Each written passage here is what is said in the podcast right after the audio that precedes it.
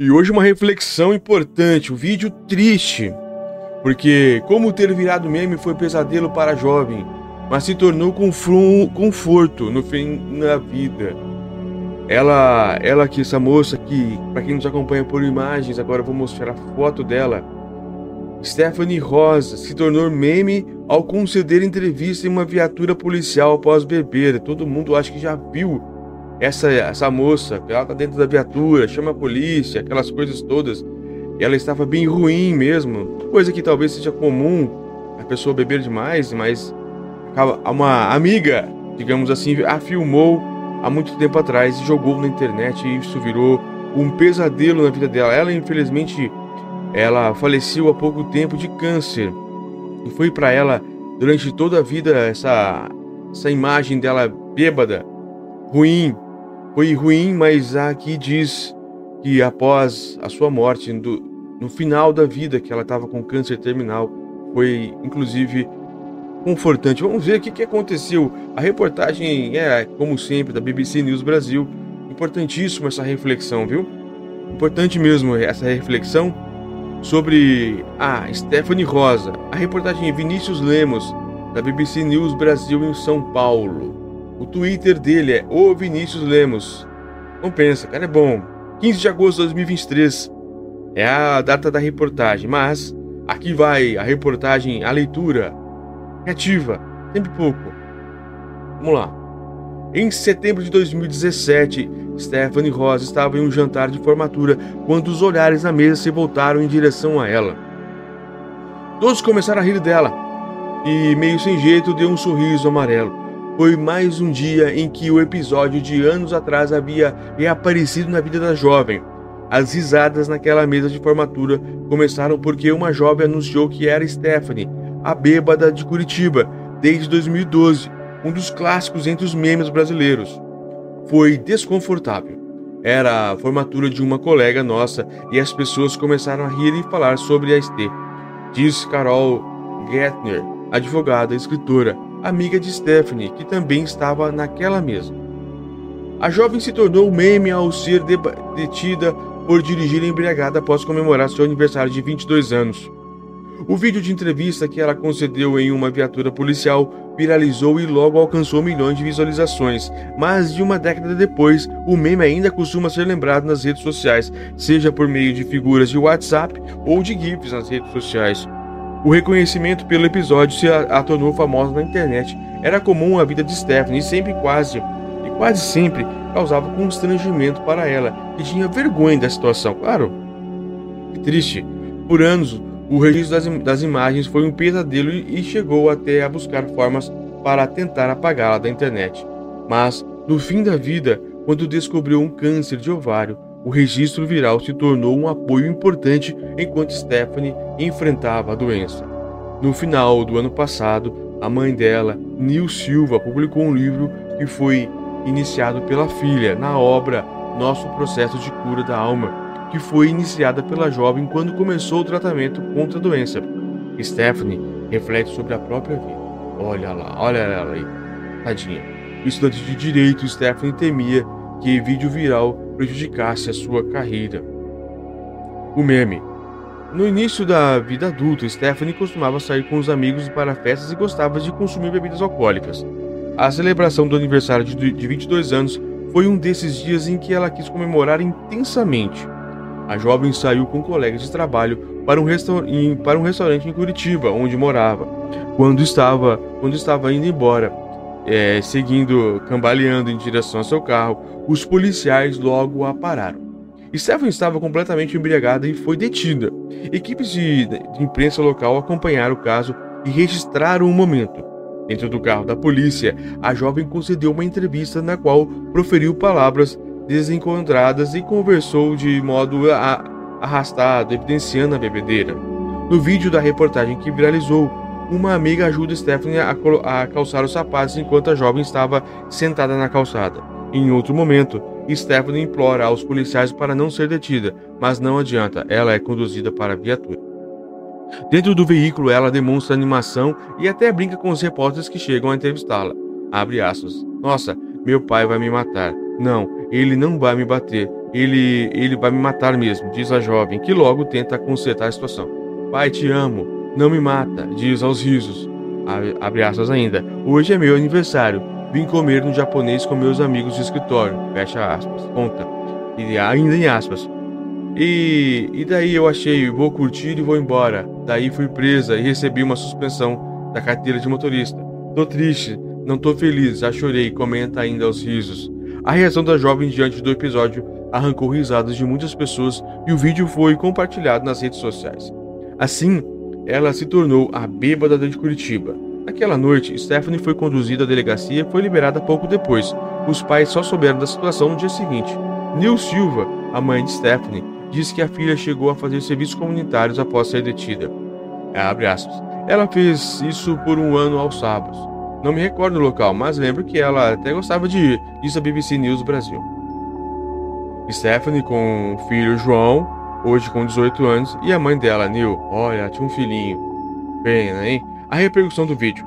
O episódio que se tornou meme era considerado por Stephanie como um erro do qual se arrependia. Mas, ainda que tentasse esquecer, ela era obrigada a se lembrar daquele dia com frequência porque sempre era reconhecida por alguém. Quando o vídeo viralizou, Stephanie era estudante de direito, curso no qual ela se formou anos mais tarde. Para ela, aquilo seria um duro empecilho na, formatura, na futura carreira no meio jurídico. Ela passou a ser reconhecida na rua. Situações como a da formatura em, dois, em setembro de 2017 eram comuns na vida dela, principalmente nos, nos primeiros anos após o vídeo viral. No início foi bem complicado. Ela sentiu vergonha e muitas vezes deixou de sair, porque sempre era abordada por alguém. Muitas vezes ela queria se divertir e não, e não lembrar do acontecido, diz Neil Silva. O principal incômodo de Stephanie era ser rotulada como bêbada, claro, horrível. Ela considerava que era como se fosse reduzida a uma situação que viveu em uma noite. Abre aspas. Ninguém gosta de ser reduzida a uma coisa só, disse Stephanie em vídeo compartilhado em junho de 2020 em seu perfil no Instagram. Abre aspas. Parece que você passou oito anos da sua vida bebendo, a bêbada de Curitiba. Mas não foi isso que aconteceu. Eu fiz muita coisa, complementou. Olha que, que vida angustiada. Ela justificou que aos 22 anos queria encontrar um sentido na vida, mas não sabia como. De um jeito meio torto e tal, mas sempre estava buscando, disse a jovem em vídeo de 2020. Para os amigos Stephanie, eh, para os amigos, Stephanie costumava falar sobre o vídeo que havia viralizado. Eu desconheci o vídeo, só soube quando ela tocou no assunto. Eu já sabia, eu já tinha ouvido falar de outros estudantes que haviam sido pegos em blitz por estarem bêbados e sabia que qualquer pessoa estaria vulnerável à situação do tipo. Mas nem todo mundo havia sido gravado nessa situação como ela foi, diz Carol Gattner, que conheceu Stephanie anos depois do viral. Por muitas vezes, Stephanie levava o episódio na brincadeira e até costumava chamar de fãs aqueles que procuravam nas redes dizendo que adoravam por causa do vídeo mas a jovem tinha a principal preocupação de fazer com que as pessoas entendessem que ela não era somente aquele momento que se tornou meme. Em seu perfil no Facebook, por exemplo, usava uma, uma capa que deixava clara essa mensagem. Se você me conhece baseado no que eu era um ano atrás, você não me conhece mais. Minha evolução é constante. Permita-me apresentar novamente. Diz uma imagem em destaque no seu perfil que hoje é um memorial online para jovem. Olha que legal! Ela deixava as redes sociais fechadas para evitar com que compartilhasse suas fotos recentes em sua caixa de mensagens nas redes. Havia diversos recados de carinho e de carinho desconhecidos. Esse cuidado de não ser sempre associado àquele vídeo se tornou ainda mais forte quando concluiu o curso de Direito, quando Stephanie passou a considerar aquele registro como um grande problema. Abre aspas. Quando ela me falou a respeito do vídeo, era como se ela tivesse um bom jogo de cintura e levasse essa, essa situação na esportiva e com muito humor. Mas em certo momento ela se mostrou um pouco incomodada com as pessoas associarem a isso, diz Carol. No, no episódio da mesa de jantar de formatura, Carol observou um incômodo na amiga. Abre aspas. Era aquela coisa, a gente já sabe, do meme, agora vamos seguir adiante, porque já tinha se passado anos, e as pessoas amadurecem e evoluem, comenta a amiga. Meses após o episódio da formatura, Stephanie se cansou de ser associada ao vídeo e quis buscar formas para que aquele episódio fosse esquecido, mas ela teria uma dura luta judicial pela frente para tentar excluir aquele registro da internet. Do, em, em 2018, no início do ano, ela me ligou e disse: Amiga, o que você entende por direito ao esquecimento? O que você sabe a respeito? Estou pensando bem e não quero mais esse vídeo circulando na internet. Não estou mais afim de ficar associando a minha imagem a este vídeo, conta Carol. O direito ao esquecimento, ao qual Stephanie se referiu, se trata de um tema que já foi até mesmo pauta no Supremo Tribunal Federal, STF, que em 2021 decidiu que isso é incompatível com a Constituição Federal, porque impedir a divulgação de fatos ou dados verídicos pode ferir, pode ferir a liberdade de expressão.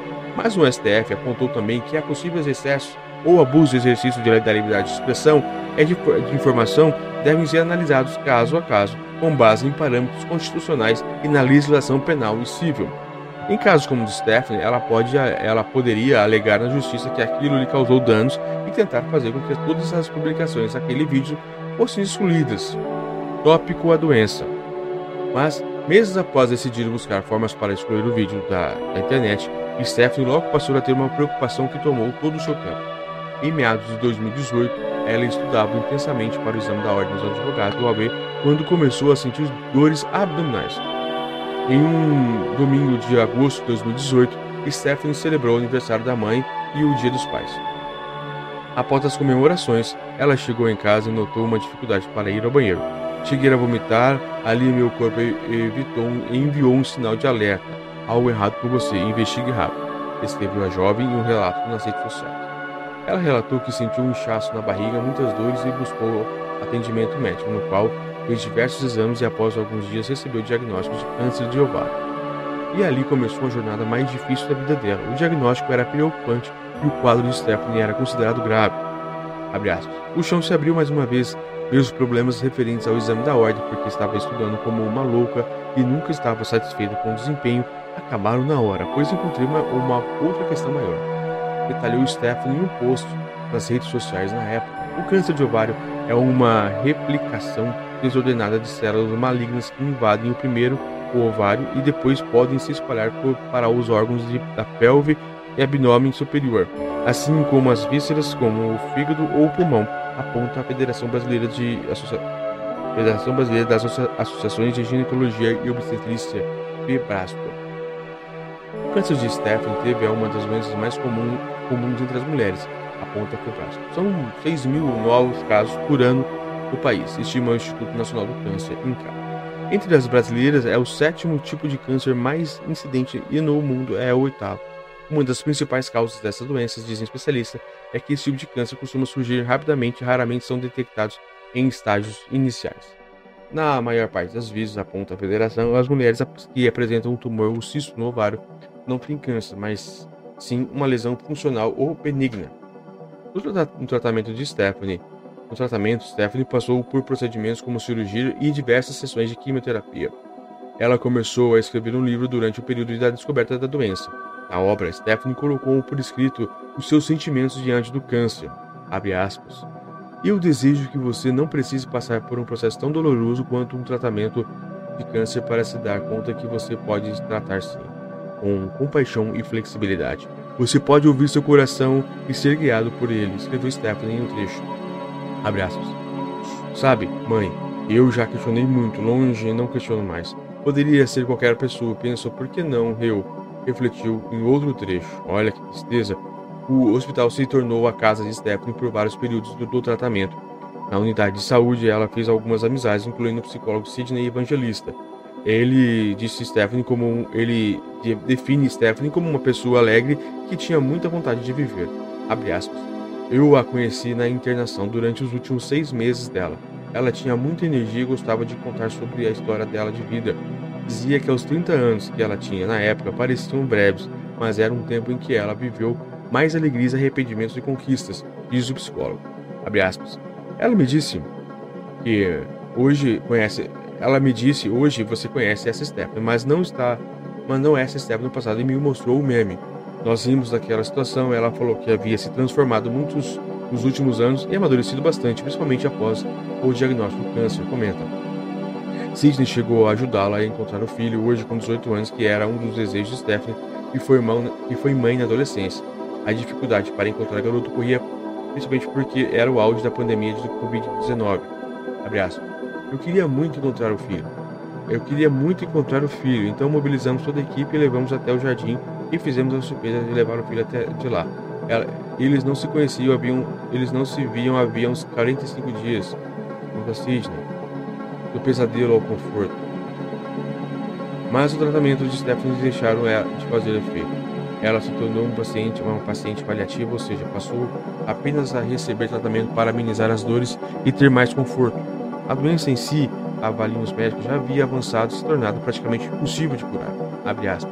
A médica havia avisado que o quadro dela os olhos humanos era irreversível. Aos olhos humanos era irreversível. Os órgãos estavam parando, mas a gente se recusava a aceitar e ver sempre uma porta de esperança, escreveu Neil no seu livro escrito com a filha. Nesse período, ela decidiu buscar uma qualidade de vida melhor. Por isso, criou uma vaquinha virtual com o objetivo de arrecadar 20 mil reais. Com esse dinheiro, ela queria custear itens como terapia, alimentação saudável e fazer adaptações na casa da família para quando fosse liberado do hospital. E foi durante a vaquinha que Stephanie viu o vídeo repercutir novamente, mas dessa vez de forma positiva. Abre aspas. Quando Esther compartilhou a vaquinha, não comentou nada sobre ser a menina do meme, mas aí alguns conhecidos começaram a compartilhar contando que a menina do meme estava pedindo ajuda, e aí começou a ser muito mais, muito mais divulgado e compartilhado, diz Carol. A família de Stephanie avalia que o vídeo foi fundamental para a vaquinha e ajudou a arrecadação. Ela conseguiu 123 mil reais, seis vezes mais do que esperava. Quando ela conversou comigo em relação a lançar a vaquinha, ela pediu a minha opinião. Claro que respondi que seria uma boa, poderia ser a solução. Ela dizia que não queria fazer nada e que eu, que eu não aprovasse, principalmente o lançamento da vaquinha, porque sabíamos que o vídeo poderia voltar à tona e ela tinha medo que fosse me fosse me deixar triste, mas eu mas eu disse que jamais poderia ficar triste para algo que poderia ajudá-la, diz Neil. Abre aspas. Tivemos receio, pois não saberíamos, saberíamos como seria a reação das pessoas, mas pela graça de Deus foi a reação, foi a melhor reação possível e isso fez muita diferença para ela, não apenas falando financeiramente, mas pela energia positiva e tanto carinho recebido. Acrescenta Neil. A vaquinha foi uma ajuda emocional muito importante para Stephanie, porque muitos se lembraram do meme de 2012 e, mandaram inúmeras mensagens de apoio. Ela e a mãe ficaram horas lendo as mensagens. Isso com certeza alegou, alegou muitos dias, alegrou, né? Muitos dias da, dela no hospital, diz a mãe da jovem. Mas Stephanie nunca conseguiu desfrutar dos benefícios do dinheiro que arrecadou, pois morreu logo depois, em julho de 2020. Três anos já. É possível medir a dimensão da dor da perda de um filho. É sentir. É impossível medir a dimensão da dor da perda um filho. É sentir que a vida nos jogou para o lixo. Não conseguimos mensurá-la. É uma dor única, intensa, egoísta e gigante. A perda de um filho é ferida que não cicatriza. É conhecer a decepção mais profunda e para toda a vida escreveu no livro. A morte da jovem causou comoção nas redes sociais e repercutiu na imprensa. Muitas pessoas lamentaram o fato e relembraram mesmo. Opa, O dinheiro arrecadado pela vaquinha ficou em uma conta do filho dela. 10% do valor é retido pelo site da vaquinha, foi retido pela vaquinha. Até hoje não mexemos em nenhum valor. Ele vai decidir o que fazer quando estiver mais maduro, conta Neil. Hoje a família já não pensa mais em buscar formas para apagar o vídeo da internet. Abre aspas, final. Se retirar o vídeo da internet não era mais o objetivo dela no fim da vida, também não vai ser o nosso. E isso que um dia incomodou não incomoda mais, pois conseguimos ver um lado bom nisso no período que ela estava doente, conta Neil. Nossa, é, excelente. BBC, em palavras, é, são textos que, que nos, nos agradam bastante. Muito bom, parabéns.